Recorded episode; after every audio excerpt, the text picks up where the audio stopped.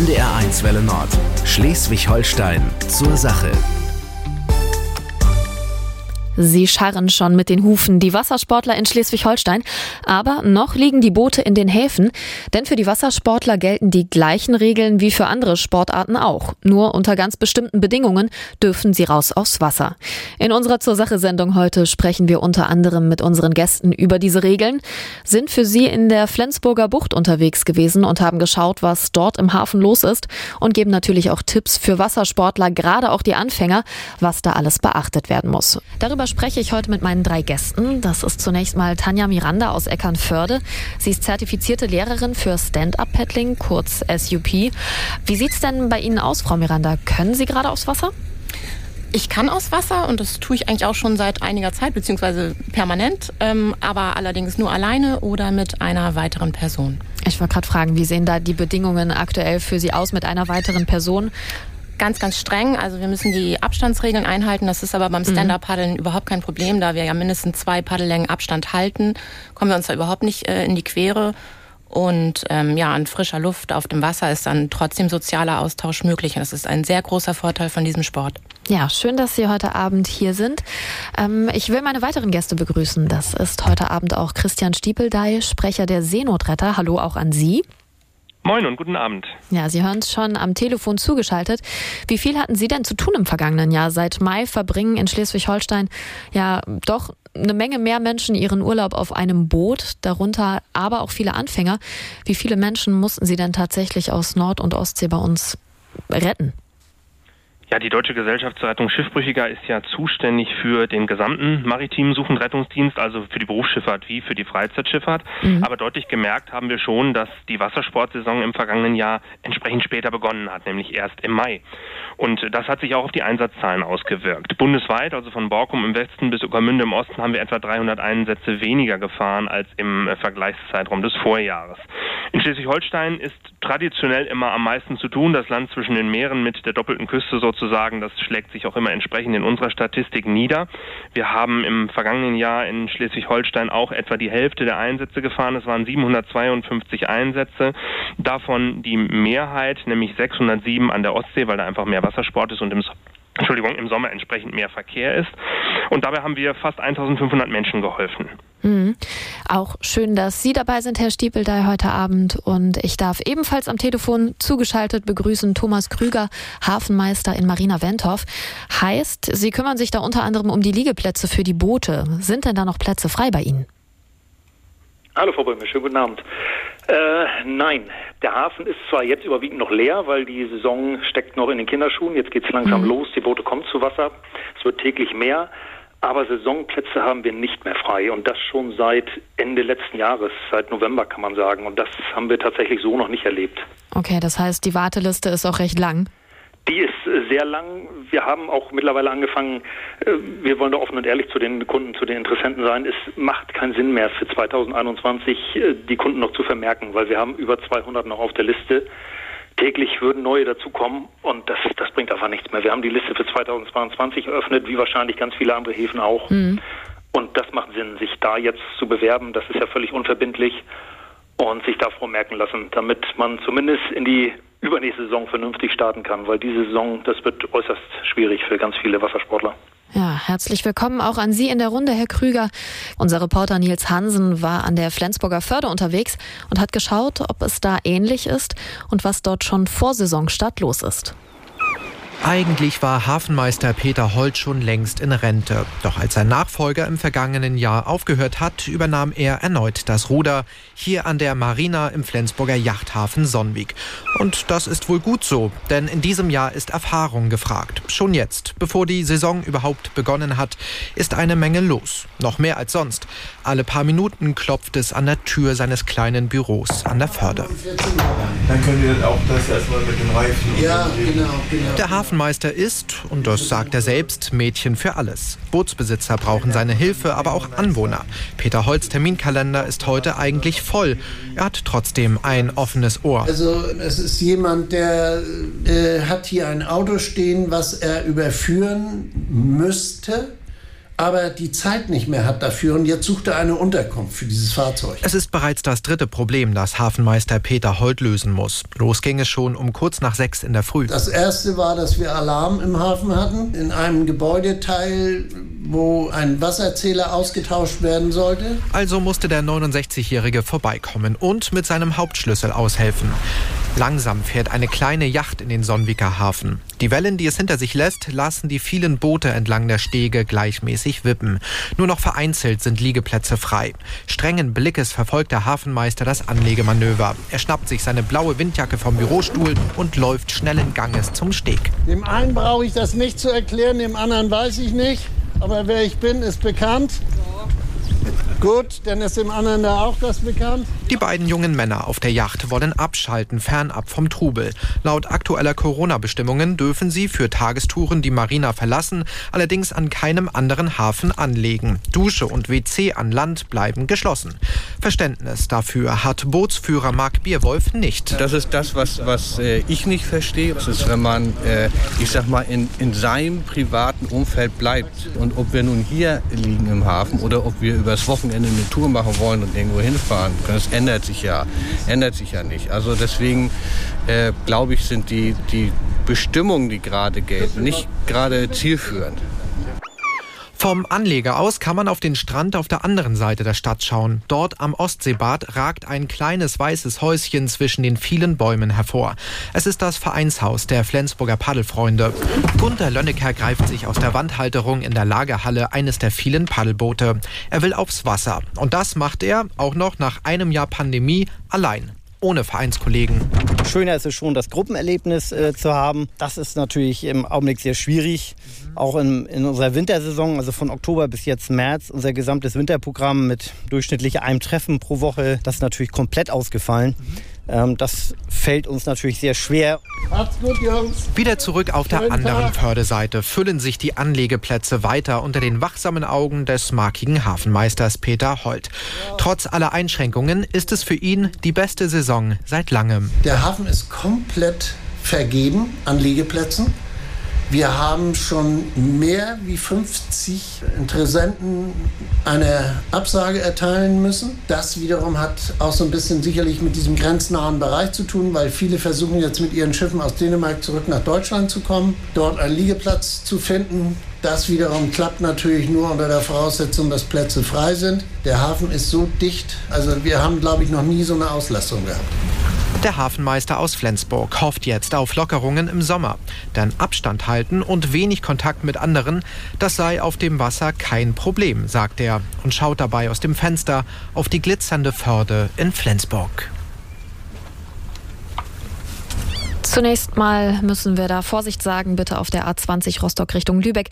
Zwischen Lübeck Süd und dem Kreuz Lübeck, da liegen Fahrzeugteile. Das war Nils Hansen mit einer Reportage aus dem Flensburger Hafen. Ähm, Herr Krüger, zunächst mal die Frage an Sie als Hafenmeister. Sind Sie in Ihrem Hafen auch Mädchen für alles? Ja, das kann man so sagen. Da fallen natürlich ja diverse Fragen an und Probleme, die auftauchen.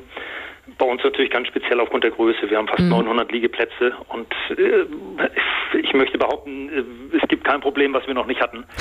Aber wir finden irgendwie auch ein, immer eine Lösung und doch, also da, da ist man sehr hilfsbereit von unserer Seite aus. Das, das kriegen wir alles hin. Ja, Sie sagten eben schon, dass diese 900 Liegeplätze alle belegt sind. Vielleicht können Sie noch mal erläutern, was Corona dabei auch für eine Rolle spielt. Ja, was dem anderen Fluch ist, dem anderen Segen. Und mhm. der, die Wassersportbranche profitiert da schon von. Das merkt man schon. Die Häfen, wie auch der Kollege in Flensburg sagte, zu 100 Prozent ausgelastet. Und wir haben es halt in der letzten Saison gemerkt. Im Laufe der Saison wurde es immer mehr. Wir waren zum Saisonstart nicht ganz ausgelastet. Zur Mitte der Saison sind wir es dann gewesen. Und da konnte man auch merken, dass die Anfragen immer mehr werden. Und auch entsprechend die Kündigungen zur entsprechenden Kündigungsfrist immer weniger wurden. So, und da hat man halt gemerkt, okay, die Leute wollen die Plätze nicht aufgeben, lange Turns können nicht mehr geplant werden, wie es eine Saison davor war. Die Leute, die Kunden werden vorsichtig in der Planung und wollen halt erstmal die Liegeplatz halten, um auf Nummer sicher zu gehen. Das, mhm. das merkt man, ja. Also ja, umgekehrt geht ja rausfahren, das haben wir schon besprochen, nur unter bestimmten Bedingungen, haben wir auch gerade nochmal gehört. Und dazu hat uns auch eine Hörermail nochmal erreicht, die ganz konkret nochmal nachfragt, und zwar von Gisela Ellerbock. Sie schreibt uns aus Hamburg, mein Mann und ich liegen mit unserem Sportboot im Hamburger Yachthafen in Wedel. Wir sind dort Festlieger und dürfen auch an Bord übernachten. Wir wissen, dass wir zurzeit keine Gasthäfen anlaufen dürften und sie stellt jetzt zwei Fragen. Die erste ist, dürfen wir mit dem Boot mal rausfahren, wenn wir wieder in den Heimathafen zurückkommen? Das ist die erste Frage. Und die zweite Frage ist, darf das Boot über Nacht an Ankerplätzen verweilen, wenn keine Kontakte zu anderen Booten aufgenommen werden? Haben Sie da eine Antwort drauf, Herr Krüger? Also der Hafen darf verlassen werden, mhm. natürlich so unter den allgemeinen Kontaktvermeidungsregeln, die Anzahl der Personen wie auch zu Hause im Haushalt auch. Das ist erlaubt. Man darf halt keinen anderen Hafen anlaufen, mhm. beziehungsweise, das ist nicht ganz richtig, tagsüber schon, als Tagesgast. Nur übernachten darf man dann halt auf dem Schiff nicht. Da greift das Beherbergungsverbot, weil man eben kein Festlieger in dem entsprechenden Gasthafen ist. Das äh, Übernachten an Bord ist nur den Festliegern mit entsprechendem Liegeplatzvertrag äh, aktuell gestattet. Okay, da halten sich soweit auch alle dran? Ich möchte sagen, ja. Also bis jetzt, wie gesagt, die Saison fängt jetzt erst an. Es gibt schon mal welche, die im Hafen übernachten, auch Gäste. Das ist nämlich diese, eine, Grauzone kann man nicht mal sagen, aber ähm, Überführungen. Mhm. Wenn ich ein Boot überführen muss, die werden bei uns gekrant, teilweise noch spät nachmittags und müssen den großen Ritt Richtung Osten nach Rostock antreten. Einer zum Beispiel, ja, der wird den Turn gar nicht mehr schaffen, mindestens bis ja. Fehmarn nochmal, die Strecke. So, und da ist es tatsächlich erlaubt, auch als Gast die Nacht im Hafen zu verbringen. Dann quasi also einen kurzen Zwischenstopp bei Ihnen zu machen. Aber jetzt genau. mal unabhängig davon, so in den Hafen kommen und da mein Fischbrötchen vielleicht in der Sonne genießen, das funktioniert schon oder ist das gerade auch nicht möglich? Das funktioniert. das, das darf man, ja. Okay, und erleben Sie sonst im Hafen, dass so Corona-Regeln ähm, da eher auf Verständnis oder auf Unverständnis stoßen? Äh, beides. Das geht völlig auseinander. Und ja, gut, wie der Kollege aus Flensburg auch sagt, man muss, ja, das ist natürlich schwer nachzuvollziehen, wenn man auf dem Wasser ist oder auch einen anderen Hafen anläuft und auf seinem eigenen Schiff ist, auch seine eigenen Sanitäranlagen nutzt an Bord, völlig autark ist. Ja, was habe ich für ein großes Risiko? Aber gut, die Regeln sind so, wir müssen uns dran halten. Und ja, da bitten wir auch unsere Kunden drum. Ganz wichtig auch, das war letztes Jahr so ein bisschen sträflich, wurde es behandelt, das Tragen einer Maske. Mhm. Letztes Jahr fing es ja erst an und dieses Jahr, gut, hat es sich ja mittlerweile, kann man schon fast sagen, eingebürgert, das ist ja ein normales Bild geworden. Aber es gab dann immer wieder noch Kunden, die ins Büro kommen und sagen, ach, ich habe die Maske gerade an Bord vergessen und ach, habe ich im Auto vergessen. Und als ob es in Anführungsstrichen bei uns nicht so wichtig wäre. Aber mhm. gerade bei uns ist es wichtig weil wir haben, wie alle anderen Hafenmeister auch, Kontakt zu Menschen aus ganz Deutschland. Das sind ja nicht nur die Schleswig-Holsteiner, die zu uns kommen, sondern wie gesagt aus ganz Deutschland. Und da wollen wir ja auch nicht auftreten nachher als, als Verteiler, sag ich mal, für den Virus. Und deswegen ist es ganz besonders wichtig bei uns, sich an die entsprechenden Regeln zu halten. Ja, also nur mit Maske, wie auch an vielen anderen Stellen natürlich, gerade auch bei Ihnen. Genau.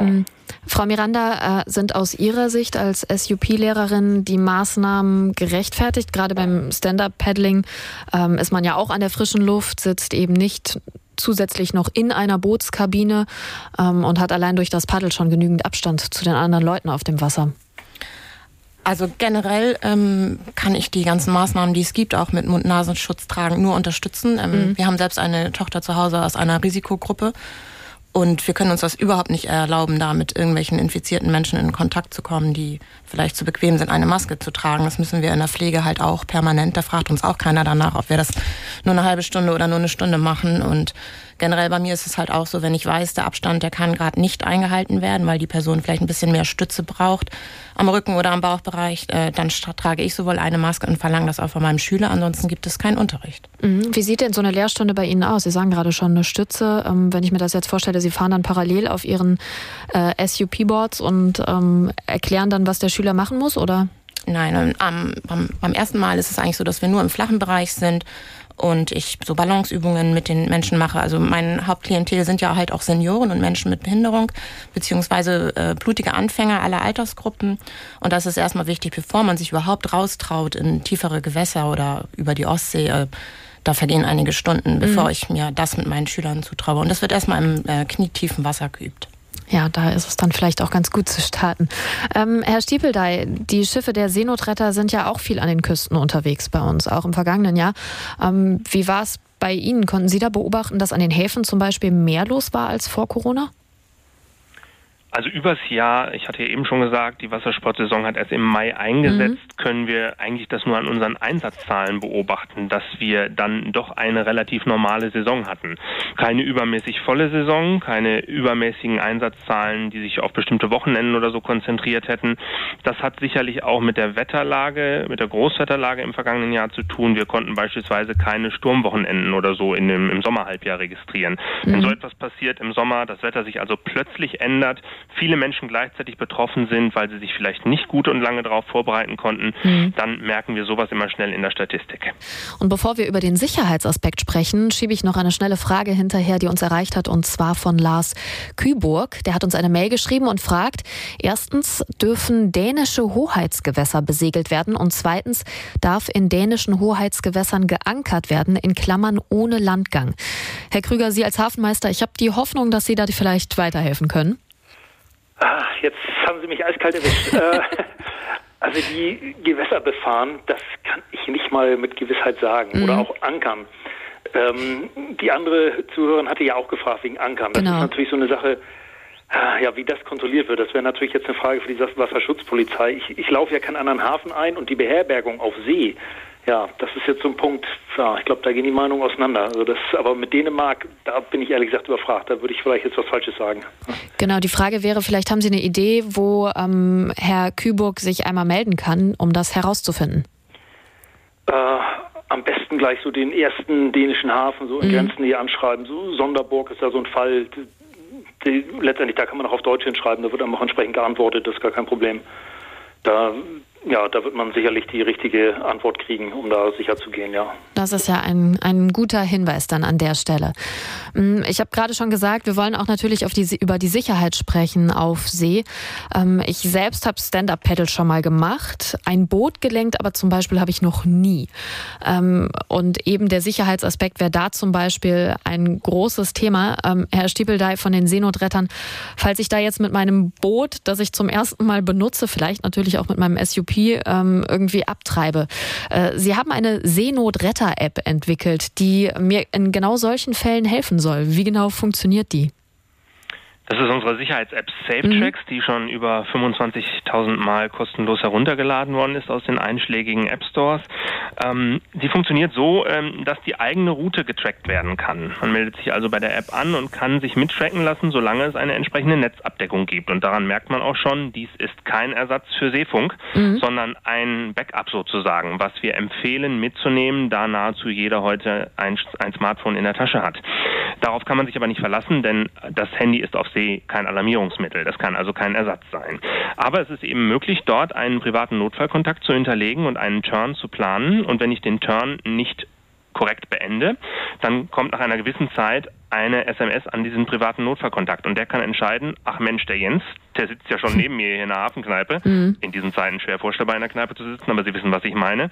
Und er hat nur vergessen, auf Beenden zu klicken. Oder man kann sagen, ach Mensch, der Jens, der wollte ja wirklich schon um 19 Uhr zurück sein. Er ist aber noch nicht zurück. Und jetzt rufe ich vielleicht mal die Deutsche Gesellschaft zur Rettung Schiffbrüchiger an. Ja, kann also im Zweifel tatsächlich Leben retten. Ähm, Frau Miranda, nutzen Sie als SUPlerin auch diese App? Ja, ich habe auch diese App. Die habe ich schon länger und ähm, generell ähm, habe ich mir im letzten Jahr auch von den Seenotrettern, ähm, es gibt so Verhaltensregeln auf dem Wasser, es gibt so mhm. Aufkleber für Subboards. Ähm, also das fand ich eine ganz klasse Sache und generell, was die Seenotretter machen. Ähm, ich finde da, ja natürlich, wir können davon profitieren, wenn wir in Seenot kommen, aber ich habe auch schon gehört, dass viele das für selbstverständlich halten und sagen, ich brauche keine Sicherheitsmaßnahmen, ähm, DLRG oder Seenotretter retten mich sowieso.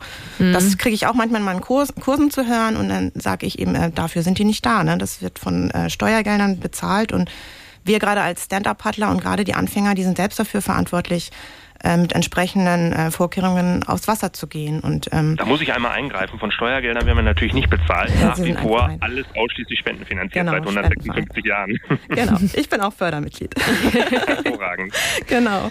Nee, und da möchte ich gerne noch mal kurz weitermachen, mhm. weil gerade für die Stand-Up-Paddler, für die Anfänger ähm, haben wir von meinem Verband, das ist die deutsche ähm, äh, Stand-Up-Paddling Association, die super abgekürzt. Wir haben im letzten Jahr die zehn goldenen Sub-Regeln rausgebracht die eigentlich jeder Anfänger einmal gehört haben sollte. Ähm, es geht darum halt, dass wir sagen, ähm, lerne Stand-Up-Paddeln unbedingt bei Experten. Mhm. Ne, plan deine Tour, paddel nur dort, wo es erlaubt äh, ist, beachte bestimmte Sicherheitsvorkehrungen. Dazu gehört vor allem auch bei Tourenplanung, äh, sich abzumelden, sich auch wieder zurückzumelden bestimmte Dinge mit auf eine Tour zu nehmen, wie halt auch eine wasserdichte Handycase, ähm, mm. wie aber eben Herr äh, Stiepeldey schon sagte, ähm, auf, wenn wir zu weit vom Ufer uns entfernen, dann haben wir überhaupt keinen Handyempfang. Und ähm, dafür hilft dann eben diese SafeTracks-App. Und ähm, ja, es gibt noch andere Punkte, die wir dann eben in unseren Kursen den Sub-Anfängern vermitteln. Genau, das ist natürlich ein Problem. Also das Handy mitnehmen äh, reicht auf keinen Fall, weil Mobilfunknetz, äh, ich sag mal, vor der Küste ist ein bisschen schwierig. Ganz ne? genau. Ja. Herr Krüger, was geben Sie Ihren Seglern mit an Sicherheitsmaßnahmen, äh, wenn sie den Hafen verlassen? Gibt es da auch noch mal so ein kurzes Briefing? Ähm, nicht wirklich von unserer Seite aus, weil mhm. wir treten ja im Prinzip primär als Liegeplatzvermieter auf. Und die Sicherheitsvorschriften, gerade so bei Verlassen des Hafens, was sich im Hafen abspielt, klar, da sind wir auch verantwortlich. Dafür gibt es entsprechende Hafenvorschriften. Aber wenn jemand den Hafen verlassen will, obwohl das Wetter das eigentlich nicht zulässt, da ist dann schon jeder selber verantwortlich. Oder auch ja die Chartergäste, da gehen wir aber fest von aus, dass die von den Verscharterern entsprechend gebrieft werden. Mhm. Und was man als Wassersportler oder als Wassersportlerin da auch beachten sollte, darüber habe ich vor der Sendung auch mit Tobias Wilke, dem Vorsitzenden der Deutschen Lebensrettungsgesellschaft in Kiel, gesprochen. Also zunächst mal sollte man natürlich auf öffentliche Bekanntmachung ähm, sich konzentrieren und schauen, ob irgendwelche speziellen Bekanntmachungen herausgegeben wurden, ähm, dass Strandbereiche gesperrt sind oder eine bestimmte Strömung an einer Stelle herrscht.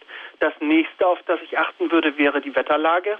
Und ähm, dann sollte ich mir äh, bewusst sein, dass ich mit meinem Gerät umgehen kann. Also dass ich geübt habe, dass ich äh, mich fortgebildet habe und mit dem Gerät dann auch wirklich äh, umgehen kann. Gerade wenn ich in den, in den Freiwasserbereich äh, auf die Ostsee oder die Nordsee gehe, äh, kann es sehr schnell zu Situationen kommen, in denen man als Ungeübter äh, in Not geraten kann.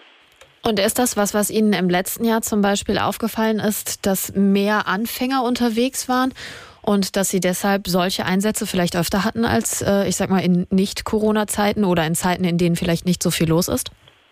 Äh, in Corona-Zeiten haben wir die Strände natürlich extrem voll. Sie haben das letztes Jahr in den Medien mitverfolgen können, dass die Strände teilweise überfüllt waren, abgesperrt wurden. Das hat natürlich damit zu tun, dass viele Leute nicht ins Ausland fahren, sondern den Heimurlaub machen. Und natürlich gibt es dann auch viele Anfänger, die versuchen, so viel wie möglich aus ihrem Urlaub herauszuholen. Da gehört natürlich auch so etwas dazu wie mit einer Luftmatratze, mit dem äh, Subboard, äh, vielleicht auch Surfgeschichten solche Dinge in der Richtung zu unternehmen. Und äh, wenn Anfänger aufs Wasser gehen und überrascht werden von einer plötzlichen Windböe oder einer Strömung, die sie nicht kennen, dann kann es natürlich sehr schnell zu solchen Situationen kommen. Und die hat die DLRG in Schleswig-Holstein auch verzeichnet, ja. Stand der Dinge jetzt, das ist ja immer ein bisschen schwierig vorherzusagen, ähm, sieht es noch nicht so aus, als ob wir jetzt die großen Riesenreisen ins Ausland machen. Ähm, sprich, voraussichtlich wird auch der schleswig-holsteinische Strand wieder sehr beliebt sein. Worauf stellen Sie sich da ein diesen Sommer? Wir stellen uns ein auf eine, äh, ja, einen hohen Ansturm auf die Strandbereiche. Es kommt natürlich noch aufs Wetter drauf an, aber wenn das Wetter wirklich gut wird, dann werden die Strände voll sein. Es muss natürlich von allen Seiten darauf geachtet werden, dass es eben zu keiner Notsituation kommt. Und da möchte ich eben auch gerne an die Menschen appellieren, nur das zu tun, von dem sie sich auch wirklich sicher sind, dass sie das können und sich gegebenenfalls nochmal zu informieren und einfach auch bei der Wachstation am Strand nochmal nachzufragen. Umgekehrt ist ja gerade durch Corona ähm, für die DLRG selbst auch die Situation ein bisschen schwierig. Die Schwimmhallen sind zu, das heißt, Training findet im Moment, soweit ich weiß, nicht statt. Ähm Ganz genau, das ist äh, leider der Stand der Dinge. Wir haben zwischendurch Möglichkeiten, unsere Rettungsschwimmer auf die Saison vorzubereiten und unter strengsten Auflagen ähm, fünf Leute zurzeit in der ganzen Schwimmhalle, so ungefähr, zumindest im Rettungsschwimmen einigermaßen auszubilden, aber das ersetzt natürlich längst nicht den Bedarf, den wir wirklich haben. Ähm, das Problem liegt eigentlich auch nicht darin, Rettungsschwimmer auszubilden, sondern das Problem liegt darin, dass wir Kinder nicht im Schwimmen ausbilden können. Also dass wir eine ganze Generation von Nichtschwimmern im Moment heranziehen, was natürlich auch wieder Gefahren am Strand birgt, weil das sind die Kinder, die jetzt im Sommer am Strand spielen und das sind die Kinder, die dann nicht schwimmen gelernt haben. Tobias Wilke von der DLRG Kiel. Ja, kleiner Mini-Lichtblick. Morgen tritt eine neue Landesverordnung in Kraft, nach der Schwimmkurse für Kinder unter 14 Jahren wieder möglich sein sollen. Wir müssen zunächst mal auf die Straßen gucken. Vorsicht bitte auf der A7 Flensburg Richtung Hamburg. Da liegt zwischen Hamburg-Stellingen und Volkspark ein Auspuff. Ja, Herr Stiepeldey, trotz Lichtblick vielleicht auch an Sie zunächst mal die Frage von den Seenotrettern. Ähm, sind Sie da ähnlich besorgt wie Herr Wilke von der DLRG, was die Nichtschwimmer angeht? Wir haben es ja relativ selten mit Schwimmern zu tun, mhm. sondern sind eher weiter draußen tätig. Ähm, richtig ist, wo unsere Fahrzeuge nicht mehr fahren können, da kann man fast zu Fuß gehen. Also wir fahren auch bis an den Strand, wenn es denn nötig ist, aber haben ja eigentlich eine ganz andere Aufgabe. Mm, von daher mm, kommen wir selten mit Schwimmern in Kontakt. Ja, die DLRG rechnet in diesem Jahr aber auch mit vollen Stränden, bedeutet eben, dass auch auf dem Wasser viel los sein wird und sich da eine ganze Menge Menschen aufhalten werden. Gibt es da denn irgendwelche Regeln oder kann ich da einfach lustig, äh, Frau Miranda, mit meinem SUP zum Beispiel quer übers Wasser fahren? Wahrscheinlich nicht, ne? Nein, da gibt es natürlich Regeln. Es gibt auch vor allem die Etikette am Strand. Mhm. Ne? Also ich kann nicht einfach da, wo viele Leute ihre Handtücher hingelegt haben, ähm, mein Board aufpumpen oder dann gegebenenfalls auch die Luft rauslassen. Mhm.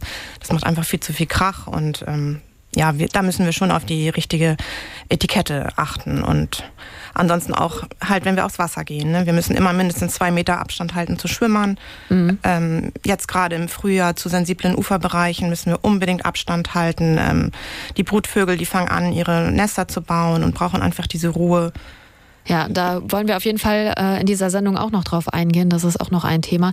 Aber zunächst mal, um jetzt vom Strand auf dem, auf, auf, aufs Wasser zu kommen. Ähm, es geht ja auch um Wasserstraßen, äh, wer da wo fahren darf. Ähm, wie sind da die Regeln? Ja, ganz genau. Also eine Wasserstraße, soweit ich weiß, die darf ich nicht äh, kreuzen, beziehungsweise ich darf an ihr entlangfahren, aber darf nicht einfach in eine Fahrrinne von Schiffen reinfahren. Und das äh, das gibt es leider immer wieder, dass äh, sowas gemacht wird und die Menschen sich dann wundern über Strömungen, die da auftreten oder Bugwellen von Schiffen und ja, da gibt es in jedem Spot, wie wir sagen, halt besondere Kenntnisse, die man ähm, sich an, erarbeiten muss und über die man sich äh, informieren muss als ähm, Sub-Anfänger. Und da sagen wir immer, fragt eure Locals vor Ort. Ähm, also die, ähm, Stat die Stationen, die es in, in den jeweiligen Bereichen gibt, ähm, die kennen sich mit solchen Besonderheiten aus.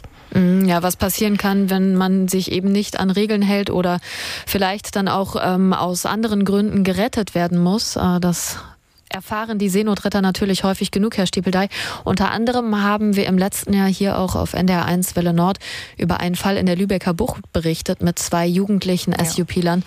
Ähm, ja, Sie sagen es auch schon, Frau Miranda, ja. ähm, Sie mussten da von der Seenotrettung eingreifen. Ähm, Herr Stiepeldey, vielleicht erläutern Sie kurz den Fall?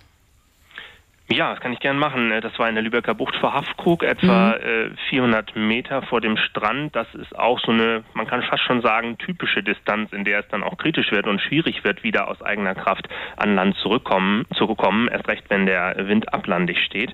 Äh, in diesem Fall waren es zwei 15-Jährige, ein Junge und ein Mädchen, Stehpaddelbrett dabei, Wasser 17 Grad, Luft 15 Grad. Also man sieht schon, ähm, das waren nicht ideale Sommerbedingungen und entsprechend auch ablandiger Wind sind. Die beiden hätten das nicht alleine zurückgeschafft mhm. an den Strand und äh, es war ein großer Zufall, dass wir mit unserem Seenotrettungsboot Hans Ingwersen ohnehin auf Kontrollfahrt waren, das in Travemünde stationiert ist.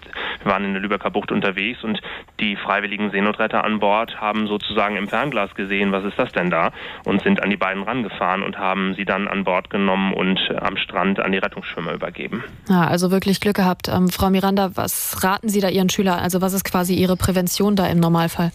Ja, was ist die Prävention? Also generell bereite ich mich auf Fahrten immer vor. Ich benutze da auch äh, verschiedene Wetter-Apps. Mhm. Ähm, ich sage halt auch bei bestimmten äh, Windstärken, alles was so über drei äh, Beaufort geht oder über sieben Knoten auf keinen Fall rausfahren mit einem ISUP, ähm, weil die Menschen einfach auch nicht die Kraft haben oder das, ja, das Körper, die, die körperliche Geschicklichkeit. Ein ISUP, Entschuldigung. Ein Inflatable Sub, mhm. also ein aufblasbares Subboard. Ne? Mhm. Ne? Gerade die aufblasbaren, die sind noch viel höher als zum Beispiel Hardboard Subboards und dadurch auch noch windanfälliger.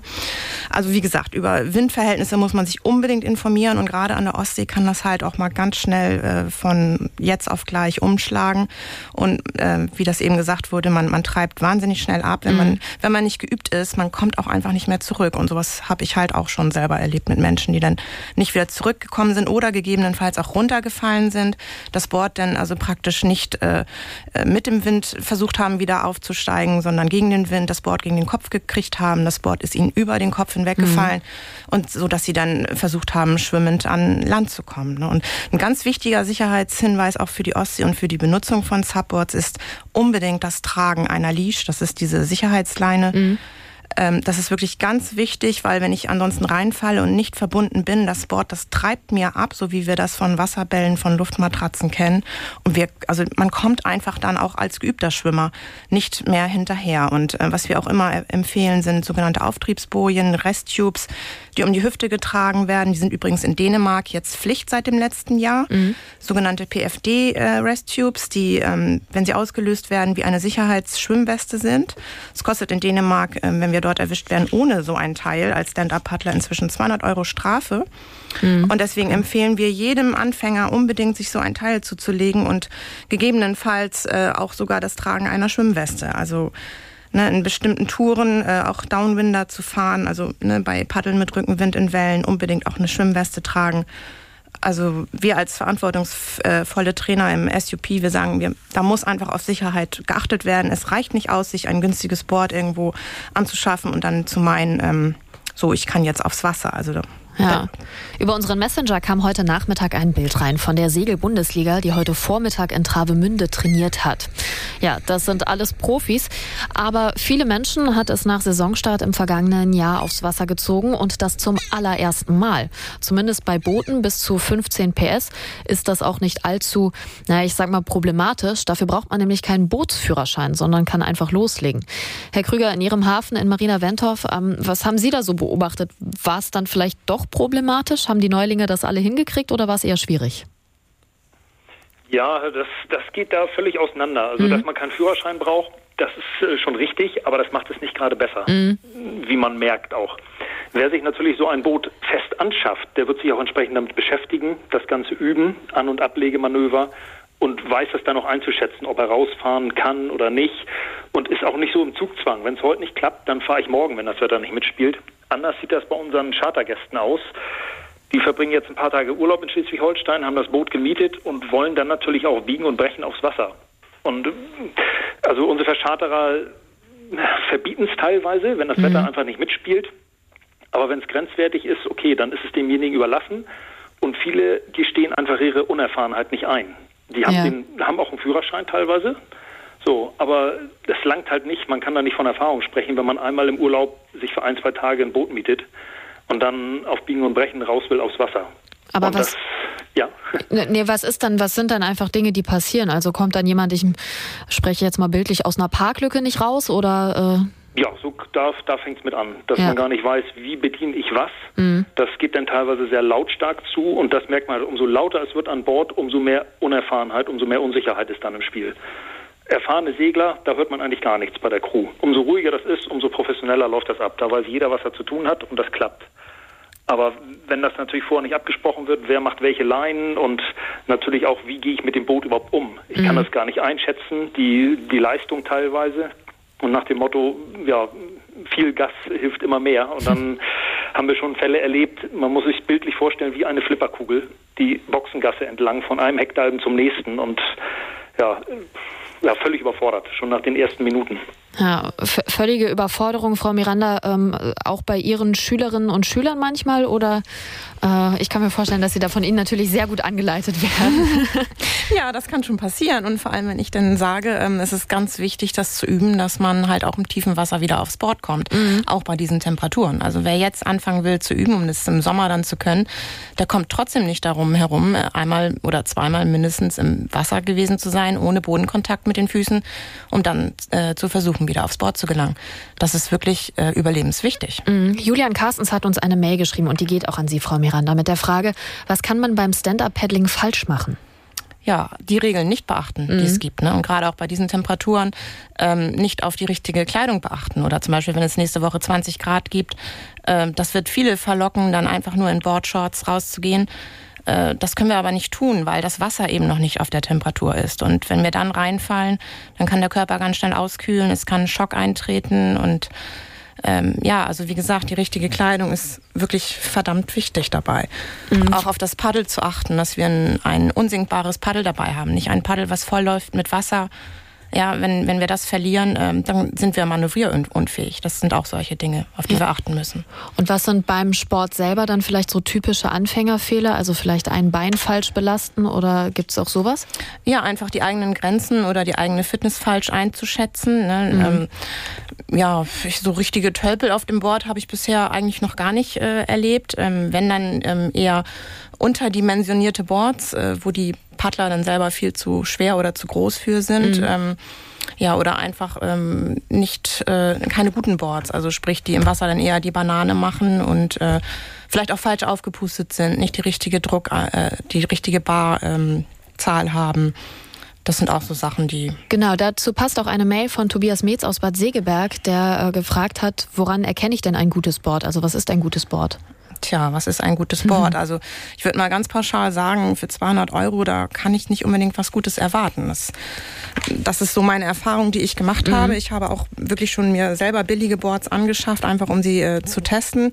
Schlimmstenfalls, wenn ich so ein Board in der Sonne liegen lasse, dann geht es auf wie eine Melone und platzt irgendwann. Mhm. Ähm, bei ähm, günstigen Boards sind die Seiten einfach nur die Rails rundherum, die sind nur ver äh, verklebt. Ja. Ähm, bei guten Boards, die einfach dann auch ein bisschen hochpreisiger sind, sind die Seiten Seiten in, äh, in, inzwischen ähm, verschweißt. Ja, ähm, bei billigen Boards gibt es zum Beispiel nur, wir sagen Single Layer dazu. Bei guten Boards ist es inzwischen ein Doppellayer, also sprich, es wird doppelt ähm, das Board ähm, abgekleidet. Äh, es gibt bestimmte Technologien, ähm, die dafür sorgen, dass das Board insgesamt sehr stabil ist und eben fast einem Hardboard, also einem harten Brett äh, mhm. nahe kommt, ähm, die natürlich alle ein bisschen was kosten. Und es gibt auch Boards inzwischen, ähm, die dann zum Beispiel ein Zweikammersystem haben, wo ich ein sogenanntes Brett im Brett habe. Also wenn mir dann was passiert, wenn ich dann auf hoher See bin oder e-, eben nicht äh, in Ufernähe mein Board platzt oder verliert die Luft, dann mhm. habe ich immer noch einen gewissen Bereich, äh, auf dem ich mich aufhalten kann ähm, und dann trotzdem versuchen kann, mit diesem Brett im Brett eben ähm, sicher ans Ufer zu kommen. Aber diese Technologie, die kostet natürlich. Ja, so ein kleines Backup. Genau, wenn Sie sagen, die kostet was, also für 200 Euro, ähm, da würden Sie vielleicht eher die Finger von lassen, aber... Dafür würde ich nicht mein Leben riskieren, vor allem nicht im, im Punkto Wassersport. Ja. Über was für Preise reden wir denn dann? Da reden wir dann schon mindestens ähm, um das Dreifache. Okay. Das heißt, ähm, um das viele Discounter bieten ja zum Beispiel auch Boards an äh, in den letzten Jahren. Das wäre dann auch eher was, wovon Sie abraten würden? Oder kann man das vielleicht mal um, weiß ich nicht, auf dem See um die Ecke ausprobieren? Also generell würde ich es begrüßen, wenn gerade auch die Discounter darauf hinweisen würden, dass ein Anfängerkurs unabdingbar ist. Also sprich, dass man nicht einfach nur, ohne sich vorher zu informieren, über eben diese ganzen Sicherheitsaspekte auf Gewässer gehen sollte. Das würde ich wirklich sehr begrüßen. Damit wäre wäre auch sehr vielen Kollegen, sehr vielen Substationen sehr geholfen, wenn man da diese Wertschätzung erfahren würde.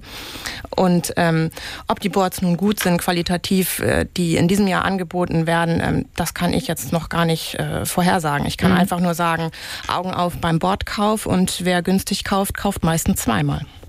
Im vergangenen Jahr hat die Saison erst im Mai begonnen, Corona-bedingt. Und viele Schleswig-Holsteiner haben sich wegen der Pandemie eben entschieden, lieber Urlaub im eigenen Land zu machen. Bedeutet viel los in unseren Häfen und viel zu tun auch, berichten Bootsbauer und Reparaturbetriebe zum Beispiel.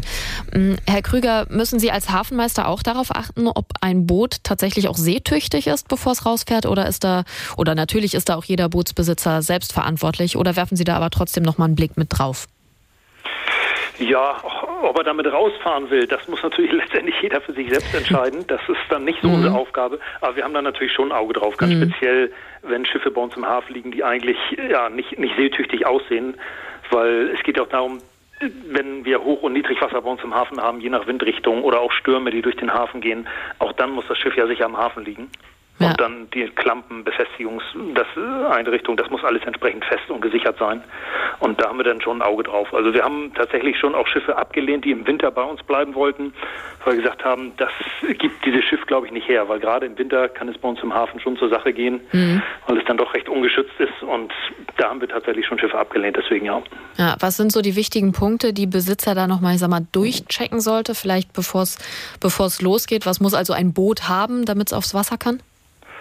Ach, was heißt haben? Speziell so Tauwerk würde ich einfach sagen. Das wird mhm. meistens recht sträflich behandelt, dass da einfach viele nochmal gucken, weil sowas scheuert auch mal durch oder landet jetzt im Winter einfach in der Wachskiste, wird jetzt im Frühjahr wieder rausgeholt. Da wird es nicht besser von, sowas einfach nochmal zu kontrollieren. Aber ich denke, so, ich, ich sag mal so locker 95 Prozent aller Schiffseigner, die achten drauf. Jetzt wird viel gemacht im Winterlager entsprechend. Und da liegt ja auch jedem selber das Interesse nahe, sicher auf See fahren zu können. Und da achten die Eigner eigentlich schon drauf. Ja, ich habe mich gefragt, ähm, bei Kleinbussen zum Beispiel war es ja in den letzten Jahren so, dass immer mehr Menschen die selbst ausbauen und umrüsten und da auch super viel Spaß dran haben, um eben damit dann in den Urlaub zu fahren. Also so den Bulli, das ist so der Klassiker. Ähm, sehen Sie da bei Booten einen ähnlichen Trend oder ist das dann vielleicht doch eine Nummer zu anspruchsvoll für den, ich sag mal so, äh, Durchschnittshandwerker oder die Durchschnittshandwerkerin? Oder sind da bei Ihnen schon auch im Hafen äh, vermehrt Menschen, die so vielleicht Spaß daran haben, ähm, ihr eigenes Boot nochmal aufzurüsten? Ja, also aufrüsten oder umbauten, das sieht man dann schon, dass viel mhm. selber gemacht wird auch. Aber jetzt so ganz speziell Eigenbauten, so von Anfang bis Ende, das haben wir eigentlich eher weniger. Es gibt noch mal welche, so ganz speziell so Angelboote, so kleinere, wo dann eben im Vertrag nachher muss ja festgehalten werden, was ist das für ein Schiffstyp und dann heißt es eben, ja, das ist ein Eigenbau, schon aus den 70ern, schon sehr alt und aber jetzt ist es also nicht so ein Trend zu vermerken, dass die Leute jetzt selber Boote bauen, ganz speziell von Anfang bis Ende und sich damit dann aufs Wasser wagen. Also das ist bei uns nicht so festzustellen. Ähm, Frau Miranda, Sie sind Stand-up-Paddling-Lehrerin ähm, und sogar im Winter auf Ihrem SUP unterwegs. Äh, da ist das Wasser ja meistens ein bisschen klarer. Was begegnet Ihnen denn da so? Ja, wenn das Wasser schön klar ist und man bis auf den Grund gucken kann, ähm, dann sieht das manchmal wirklich ganz, ganz traurig aus, weil mhm. man muss sich mal vorstellen, 80 Prozent des Meeresmülls, das ist Plastikmüll und nur ein Prozent dieses Meeresmülls, der meist von Land ins Meer geweht wird, äh, nur ein Prozent dessen treibt auf dem Ufer und der Rest sinkt unerreichbar zu Boden. Das heißt, besonders wenn wir Ostwinde haben bei uns an der Küste, dann wird dieser Müll auf die Strände geweht und mit dem nächsten Westwind ja, wird er dann wieder zurück aufs offene Meer geweht und oft eben in unerreichbare Tiefen. Ja, also da wird es dann auch schwierig, da irgendwie ranzukommen. Das, was auf dem Meer schwimmt, gibt es da eine Möglichkeit, das irgendwie einzusammeln dann auf dem SUP oder wird's? Ja, das ist halt wirklich ein Punkt unserer ähm, zehn goldenen Sub-Regeln der mhm. super, dass wir sagen, jeder Anfänger oder jeder Sub-Fahrer, äh, der leistet bitte schön seinen Beitrag zum Umweltschutz und alles das, was einem im Wasser begegnet, das wird herausgefischt. Das haben wir uns wirklich auf die Fahne geschrieben und wir kommen eben manchmal auch mit unseren Boards an, ähm, an ähm, Positionen ran, äh, wo vom Ufer aus das gar nicht sichtbar ist. Und also ich kenne keinen dieser ähm, Stand-up-Paddler aus meinem Kreis, die solche Sachen dann im Wasser lassen. Die, die meisten ähm, die nehmen das alles mit, nehmen das äh, ans Ufer zurück, äh, packen das in ihre private Restmülltonne oder alarmieren dann halt auch mal dementsprechend Ordnungsamt oder die mhm. Müllabfuhr, wenn es sich um größere Sachen handelt. Ja, also ist das SU-Pieler-Dasein grundsätzlich auch eng verknüpft mit Umwelt- und Naturschutz, verstehe ich richtig, ne? Unbedingt. Wasser ist unser höchstes Gut und es kann nicht sein, dass wir vielleicht in 30 Jahren äh, inmitten von Plastik paddeln müssen, weil es dann mehr Plastik im Wasser gibt, als dass es Fische gibt. Also da hört irgendwo der Spaß auf. Ne? Und es ist ja heutzutage schon bekannt, dass ähm, im Atlantik da große Müllkontinente vor sich hin mhm. schwimmen und ähm, ja, ist einfach sehr traurig, was man da vom Bord aus sieht, was man vom Ufer eben nicht sieht. Ja, Herr Stiebel, da berichten das auch Ihre Seenotretterkollegen, ähm, dass da viel Müll liegt. Sehen die das auch? Nein. Also das ist mir nicht bekannt. Kann ich nichts zu sagen zu diesem Thema. Tut mir leid. Nö, ist ja, muss Ihnen ja nicht leid tun. Ähm, Herr Krüger, äh, in Ihrem Hafenbecken treibt da der Müll dann rein oder ist das Ihnen auch, ähm, also spielt das bei Ihnen auch keine Rolle? Nee, zum Glück nicht. Also wir liegen ja sowieso recht geschützt. Mhm. Marina Wendt auf der Yachthafen ist ja in einer geschlossenen Bucht. Das heißt, wir haben nur diese schmale Fahrrinne und das wäre natürlich prädestiniert, dass der Müll da reinweht. Genau, ja. Aber da haben wir also toi toi toi nicht so das Problem mit. Das das geht tatsächlich. Ja. Okay, Frau Miranda, dann äh, ist die Frage die nächste für Sie. Ähm, das heißt, äh, Ihnen begegnet dieses Problem ja dann in Ihrer tagtäglichen ähm, oder bei Ihren tagtäglichen Ausfahrten. Ähm, Gibt es da eine allumfassendere Lösung für? Zum Beispiel kann man sich vorstellen, so eine Müllabfuhr auf See irgendwie zu organisieren oder ja. ist das jetzt äh, sehr optimistisch? Genau, das sind genau meine Worte, wo ich sage, ne, wir brauchen halt in bestimmten Gegenden sowas wie Mülltaucher unter mhm. Wasser, ne, die da wirklich nicht ehrenamtlich da ihren Job machen, sondern dafür bezahlt werden, dass sie den Meeresgrund säubern. Und ähm, es ist halt auch so, wenn man in tiefere Gewässer kommt, äh, draußen auf See, da kann man eben auch gar nicht bis auf den Meeresgrund gucken. Ne? Also mhm. Also ich rede jetzt hier mal von Sachen, die vielleicht sechs, sieben Meter tief sind, da ist das noch sichtbar. Aber eben je weiter ich nach draußen gehe, ähm, da sieht man sowas dann eben auch gar nicht. Ja, oder es gibt halt auch Initiativen vom NABU, dieses Fishing for Litter, ne, wo sich dann mhm. Fischer Netze zwischen zwei Booten spannen und damit die Wasseroberfläche abfischen. Das sind alles so Initiativen, die ähm, auf lange Sicht vielleicht mal ins, also auch hier äh, national ins Leben gerufen werden sollten. Das ist meine Meinung, damit wir eben nicht eines Tages in Plastik paddeln müssen. Ja, und paddeln kann man ja aber auch zum Beispiel auf Seen und das hatten Sie ganz zu Beginn der Sendung einmal kurz angesprochen, ähm, dass natürlich auch der Naturschutz und nicht nur der Umweltschutz eine Rolle spielt, sondern auch der Naturschutz. Ähm, Stichwort sind eben die brütenden äh, Vögel an den Rändern der Seen zum Beispiel. Ähm, vielleicht können wir das nochmal aufgreifen. Wie gehen Sie damit um als Stand-Up-Paddler? Ja, generell meiden wir ganz sensible Uferbereiche. Wir fahren nicht in irgendwelche Schilfgebiete. Wir müssen mhm. da also ich sag mal 50 Meter, das ist das Mindeste, was wir Abstand halten müssen, weil wir eben auch, ja, es wurde neulich schön in der Zeitung breitgetrieben, die, die große Silhouette sind. Ne? Mhm. Ähm, es gibt aber halt auch Bereiche, da sollte man 100 bis 200 Meter Abstand ja. halten. Und das, das ist halt je nachdem, ähm, in welchen Paddelspot ich reingehe, das ist halt ähm, immer örtlich, diese Örtlichkeiten, über die muss man sich einfach äh, informieren. Ganz zu Beginn hatte uns eine Frage eines Hörers erreicht, ob es möglich ist, mit seinem Boot nach Dänemark einzureisen, beziehungsweise beziehungsweise die dänischen Hoheitsgebiete zu bereisen. Ähm, die Frage möchte ich noch mal kurz aufgreifen, weil wir sie zu Beginn nicht ganz beantworten konnten, nicht ad hoc hier klären konnten. Mein Kollege hat sich aber noch mal auf die Suche nach einer Antwort gemacht und dazu noch mal mit dem Hafenmeister des Flensburger Yachthafens Sonnwig Peter Holt gesprochen. Also nach meinem Wissen darf das nicht sein. Ich habe nur gestern einen Gast äh, bei mir im Hafen gehabt der hat das geplant gehabt, nach Dänemark einzureisen und dem ist das untersagt worden. Also wir hoffen, wir konnten damit zumindest ein bisschen Abhilfe schaffen. Und äh, wir haben auch noch eine Hörermail bekommen von Jürgen Baumberger aus Mölln. Er schreibt, dass die vergangene Segelsaison sehr trostlos war und erläutert das auch kurz. Und zwar so, ähm, Kran- und Slipanlagen und Häfen, alles war wegen Corona gesperrt. Man darf oder durfte diese nicht nutzen, um zu segeln. Und das ist insofern traurig, weil gerade Jollen, also die bestimmten Boote, ähm, eigentlich alleine oder zu zweit aus einem Haushalt gesegelt werden könnten. Ähm, die Vereins Vereinsanlagen aber gesperrt waren und deswegen äh, das Wasser quasi der Zutritt verwehrt war. Und er befürchtet, dass es in der kommenden Wassersaison eben ähnlich aussehen wird. Ähm, Herr Krüger, Sie als Hafenmeister, können Sie Herrn Baumberger dann ein bisschen Hoffnung machen? Ja, das kann ich. Und zwar ist es in dieser Saison tatsächlich anders. Also mhm. es darf gekrant werden, auch unter dem gebotenen Abstand, Mindestzahl der Personen oder Höchstzahlen in dem Falle. Und Boote dürfen auf den Liegeplatz überführt werden. Das war in der letzten Saison auch soweit möglich, aber mit dem Unterschied, dass es eben gewerblich gemacht werden musste. Man durfte sich selber nicht an Bord aufhalten. Das war so ein bisschen schwierig. Und das Ganze ging dann ja ab Mai seinen ganz normalen Gang. Da sind auch die Toiletten dazugekommen, ab Juni die Duschen. Und dann hatte man ja schon so in Anführungsstrichen eine normale Saison. Man durfte Gastliegehäfen anlaufen. Man durfte ja auch zu Beginn der letzten Saison nicht mal den Hafen verlassen, nicht mal als Festlieger. Man durfte auch nicht an Bord übernachten. All das hat sich diese Saison ja schon geändert. Das wurde nochmal ja. überdacht, das ganze Konzept. Und das ist also möglich. Genauso Strom und Wasser an den Stegen, das ist alles vorhanden schon.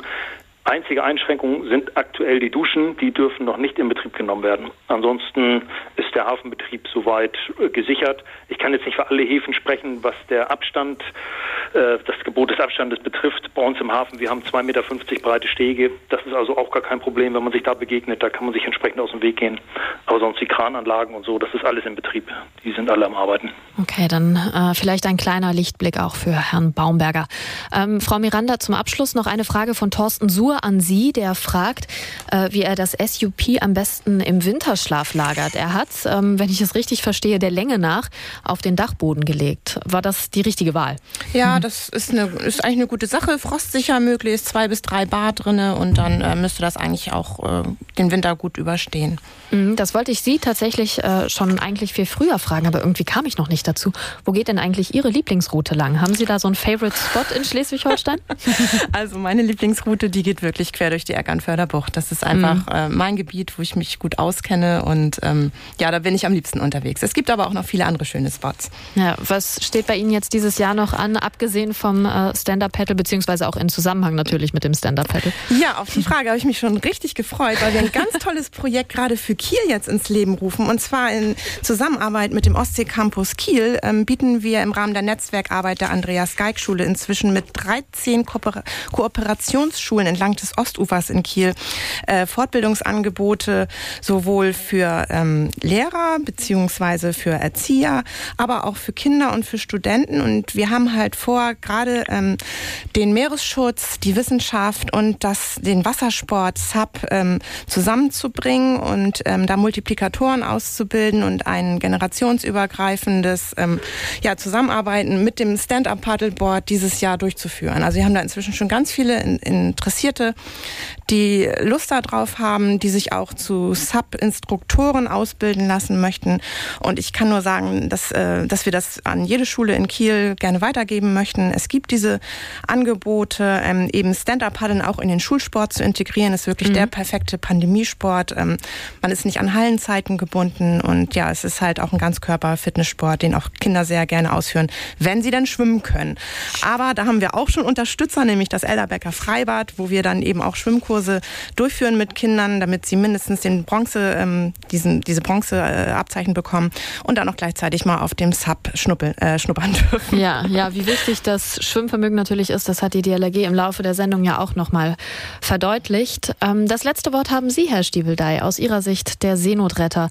Meerwassersportlerinnen und Sportler werden in der kommenden Saison voraussichtlich ähm, auf Nord- und Ostsee bei uns in Schleswig-Holstein unterwegs sein. Was möchten Sie da vielleicht an der Stelle nochmal loswerden und denen mit auf den Weg geben?